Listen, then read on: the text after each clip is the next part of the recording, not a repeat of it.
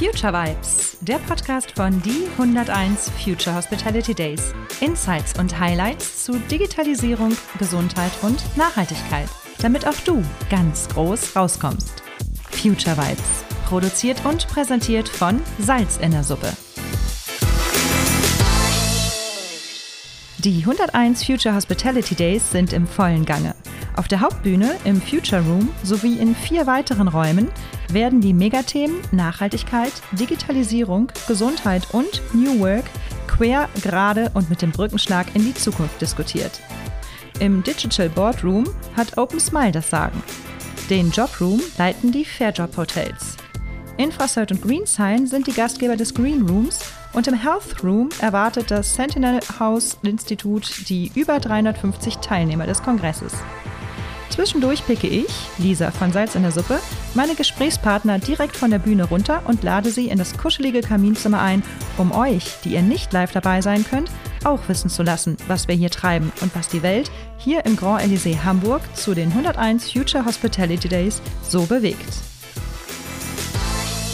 Ich habe mich aus meinem gemütlichen Kaminzimmer aus dem Grand Elysée hochbewegt, wegbewegt ins Oval Office. Ich bin jetzt nicht rübergeflogen ähm, nach Washington, sondern ich ist Washington richtig Oval Office? Ja, ne? Also, genau. Sondern ich bin hier im Oval Office vom Grand Elysée in der sechsten Etage. Hier findet nämlich am Nachmittag ein Kochevent statt und das wird geleitet von Nils Henkel. Nils Henkel ist Küchenchef im Papa Rhein Hotel auch ein Anwärter im Übrigen. Der ähm, Gastgeber vom Papa Rhein Hotel ist, ein Gast, äh, ist der Anwärter vom Next Gen Hotelier 2022. Heute Abend bei der Gala wissen wir, ob er es geschafft hat oder nicht. Drücken wir ihm hier heimlich die Daumen. Ähm, du bist aber zusätzlich ähm, äh, Du, du, bist selber aber auch noch selbstständig als Koch und du hast einen Stern erkocht gehabt, sagst aber selber, du verzichtest freiwillig? Naja, ich habe eigentlich die ganzen letzten 30 Jahre mich mit äh, Gourmet-Gastronomie und Sternegastronomie beschäftigt. Das war meine Leidenschaft und mein Steckenpferd. Und äh, jetzt äh, im Bootshaus sind wir mehrheitsfähiger, haben wir ein ganz anderes Konzept, kochen natürlich auch lecker und ambitioniert, aber eben ohne Sterne. Und du sagtest eben, du bist begeistert auch für, mit der vegetarischen und äh, Gemüseküche, richtig? Beschäftige mich seit über zwölf Jahren mit dem Thema Gemüseküche und habe äh, 2010 auch mein erstes Gemüsemenü auf die Karte gesetzt, äh, also gleichberechtigt zum normalen Menü mit Fisch und Fleisch, was damals äh, wirklich noch schwer war, weil wir viel produziert haben, was keiner gegessen hat, weil eben das äh, Interesse da noch sehr gering war. Das hat sich aber jetzt im Laufe der Zeit stark verändert. Ich habe letztes Jahr meine ganzen vegetarischen Rezepte zu einem Buch zusammengefasst und rausgegeben und äh, es ist nach wie vor für mich ein ganz wichtiges Thema. Und auch im Papareien, wo wir natürlich größer sind und auch ganz anders arbeiten, spielt Gemüse auch ein großes, eine große Rolle auch. Wie viele Gerichte prozentual sind denn bei Papareien vegetarisch oder vegan? Also wir haben in der à la carte Karte haben wir etwa vier bis fünf Gerichte immer. Das heißt, wir haben, sagen wir, 25 Prozent ist der Anteil. Und ähm, abends bieten wir immer ein Dreigangmenü, wo man eben auch vegetarisch auswählen kann. Mhm. Und heute kochst du was in der, ähm, in der Gruppe hier für Future Hospitality Days? Also heute kochen wir vegetarisch, nicht vegan, sondern äh, eben auch mit, äh, mit ein bisschen Butter, mit ein bisschen Käse, weil ich das auch sehr gerne habe. Ne? Ich meine, ich kann sehr gut verstehen, dass man äh, bei der ganzen Massentierhaltung auch auf Milchprodukte verzichtet, aber für mich ist das immer noch ein wichtiger Geschmack, auch gerade in Verbindung mit Gemüse. Deshalb äh, gibt es in der Vorspeise, machen wir äh, einen Couscous-Salat mit äh, geflammter Avocado und äh, Gewürzkefir und viele Kräuter und Gewürze. Und dazu gibt es einen kleinen Gurkendaschi mit Korianderöl. Und als nächsten Gang haben wir äh, in Butter konfierten Spargel mit Mascarpone-Schaum und Kaffee. Ein bisschen äh, knusprigen Körnern und äh, frischen Wiesenkräutern. Und als Dessert gibt es einen kleinen Käsegang und zwar einen schön gereiften Form d'Ambert mit äh, Birne und Rosmarin. Oh, ich, ich möchte auch kommen. Ich gucke mal, ob ich mich reinschleichen kann. Ich bin, glaube ich, nicht gemeldet hier in deinem Kurs. Was ist denn dein Lieblingsgewürz, ähm, was heute auf den Tisch kommt? Mein Lieblingsgewürz, das ist schwierig. Also mein Lieblingsgewürz ist eigentlich eine Melange Marrakesch. Das ist äh, eine Gewürzmischung, die ich ähm, irgendwann entworfen habe als Folge meiner, meiner Marokko-Reise. Und äh, die begleitet mich in der Tat immer noch wieder äh, in der Küche, aber das haben wir heute nicht dabei. Aber stellvertretend dafür äh, haben wir Pimenta Espelette dabei. Das ist für mich immer noch ein wunderbares Gewürz, weil es eben nicht so diese Chili-Schärfe hat, sondern eine etwas elegantere Schärfe. Und äh, ich habe es ganz gerne mit ein bisschen Würze. Mhm. Hört sich gut an. Du bist auch morgen dabei auf der Panel-Diskussion ähm, zum Thema Gastrokonzepte vegan, vegetarisch. Was kommt danach? Ich stelle dir mal die Frage jetzt schon pro forma und vorweg. Was kommt danach vegan und vega äh, vegetarisch? Naja, ich glaube nicht, dass die Welt sich jetzt komplett dreht und vegetarisch oder vegan wird, wobei das natürlich grundsätzlich gut wäre für die Welt und auch fürs Klima und auch für die Nachhaltigkeit. Aber ich glaube, das ist ein frommer Wunsch. Aber wenn wir alle letztendlich äh, uns mehr Gedanken machen über unseren Fleischkonsum und das Ganze vielleicht auf zwei oder maximal drei Tage in der Woche drosseln und die anderen Tage wirklich vegetarisch oder auch vegan uns ernähren würden, dann wäre das zum einen für unsere Gesundheit sehr gut und zum anderen hätte das einen mega Erfolgsfaktor für die Umwelt und fürs Klima. Gibt es Sterneküche, äh, Köche, vegan oder vegetarische, die mit entsprechenden Gerichten ihren Stern erkocht haben? Also da kann man stellvertretend äh, den Ricky Savard nennen in, im Seven Swans in Frankfurt, der das vegetarische Konzept tatsächlich auch ohne, ohne Wissen der Gäste auf vegan gedreht hat und damit auch den Stern äh, behalten hat. Oder, ne? Also die haben jetzt einige Sta Jahre in Folge den, äh, den Stern für ihre vegetarische oder für, für ihre vegane Küche und auch noch den grünen Stern für Nachhaltigkeit. Also das ist schon großartig, dass das heutzutage machbar ist. Ne? Und was sind, was sind die Renner im Papareien in deinem Restaurant, wenn du so ja, überlegst, welche Gäste da kommen? Vegetarisch gesehen jetzt? Ja.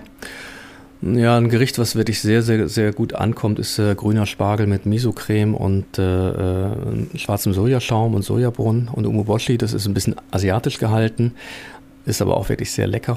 Und äh, was aber auch immer gut ist und was auch äh, ein schönes vegetarisches Gericht äh, äh, ist, von dem man satt werden kann, was wir jetzt im Moment auch wieder auf die Karte nehmen, ist ein schönes Bärlauchrisotto mit einem pochierten Onsenei und dazu frischen Bärlauch, ein äh, Bärlauchsud, knackige Radieschen, frische Kräuter. Sowas ist immer auch schön. Ich war letztens noch an der Küste und sollte ein äh, Restaurant beraten und äh, da gab es kein einziges vegetarisches ähm, Gericht auf der Karte. Selbst der Blattsalat war mit Speck und dergleichen verziert. Und immer wenn man gefragt hat, ob man das auch vegetarisch bekommen hat, dann gab es immer einen bösen Gruß aus der Küche. Ähm, sie gibt es tatsächlich noch, diese Köche. Was rätst du denen für die Zukunft?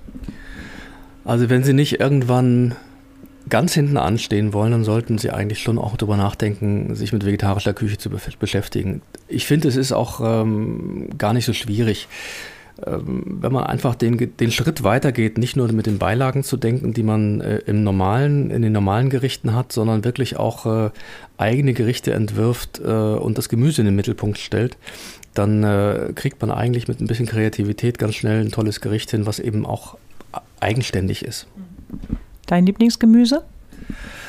Äh, kann ich mich schwer auf eins beschränken. Also auf alle Fälle äh, Topinambur, Artischocken, rote Beete. Das habe ich schon sehr gerne.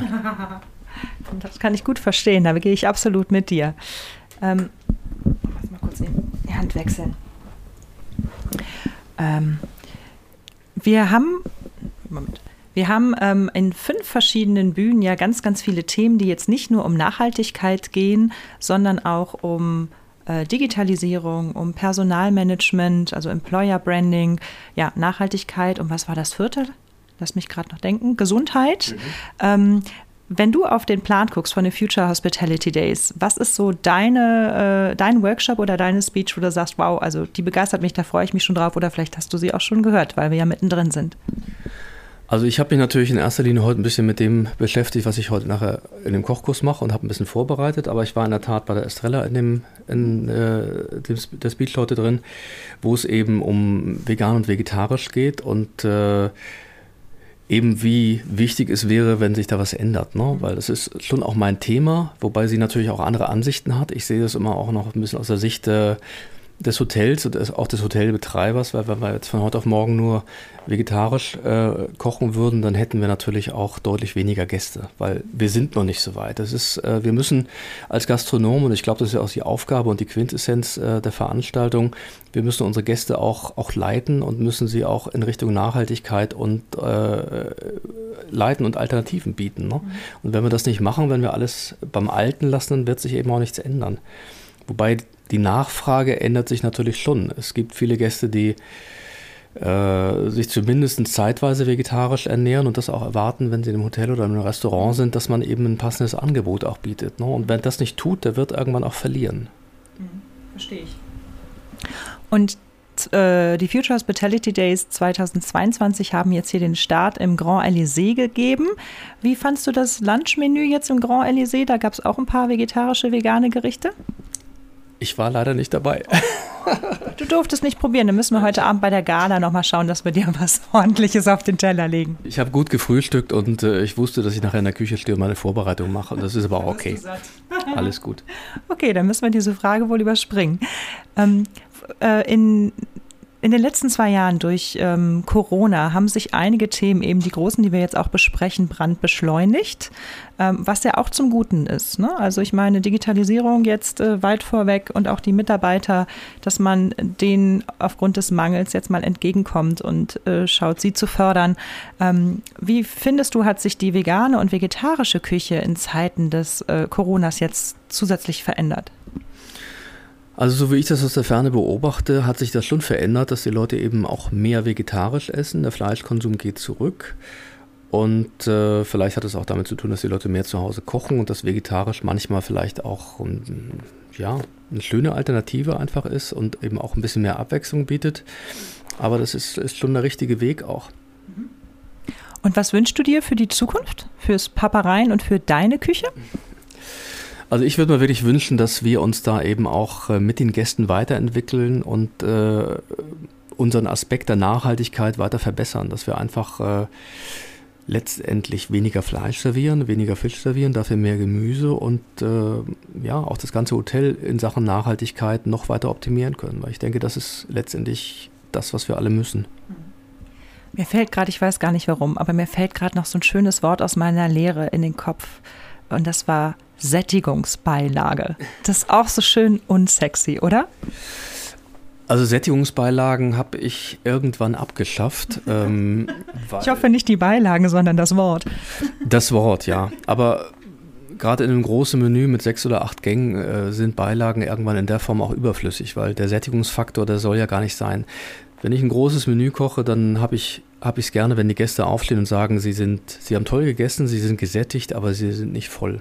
Mhm. Und früher war das doch so, dass man nach acht Gängen eigentlich kaum noch wusste, wie man schlafen sollte und am nächsten Tag kaum noch frühstücken mochte. Ist heute immer noch so. Ja, also bei uns ist es glaube ich nicht so, aber äh, ich finde, äh, da ist es schon wichtig, dass man das anpasst. Ne? Ich meine, wenn man jetzt drei Gänge äh, macht, wie bei uns im, im, im Papareien, was wir für die Hausgänge Gäste abends äh, anbieten, drei oder vier Gänge, da muss natürlich auch eine gewisse Sättigung dabei sein. Aber ich bin kein Freund von dieser typischen Sättigungsbeilage. Ich finde das eben auch so unfassbar unsexy beschrieben, ne? wie Nachhaltigkeit früher wirklich so Öko, Kratze, Öko, wo man so dachte, so, äh, will ich nicht. Aber da hat sich wirklich in den letzten zwei Jahren massiv was geändert, dass das irgendwie sexy wird, dass man dem in anderen ja, einen anderen Blickwinkel gönnt, dass es auch wirklich schön ist und hip ist, was etwas für die Nachhaltigkeit zu tun und eben äh, einen, leckeren Reis und nicht irgendwie den sättigenden Reis da irgendwie hinzusetzen. Ich äh, bedanke mich ganz herzlich bei dir, ähm, Nils Henkel, Küchenchef vom Papa Rhein und auch ähm, morgen bei den 101 Future Hospitality Days auf dem Panel Gastrokonzepte vegan, vegetarisch. Was kommt danach? und heute im, ähm, im direkten Kochkurs mit interessierten Veganer, Vegetariern und die, die es werden wollen. Ich bin ganz gespannt und mal gucken, ob ich die später nochmal vors Mikro kriege, um zu wissen, wie es gelaufen ist beim Kurs. Sehr gerne. Bis bald, Nils.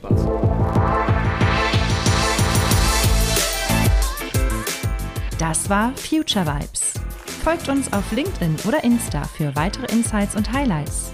Lasst uns die Hotellerie von morgen heute schon wahr machen. Future Vibes, der Podcast von Die 101 Future Hospitality Days, produziert und präsentiert von Salz in der Suppe. Future Vibes, Jetzt abonnieren.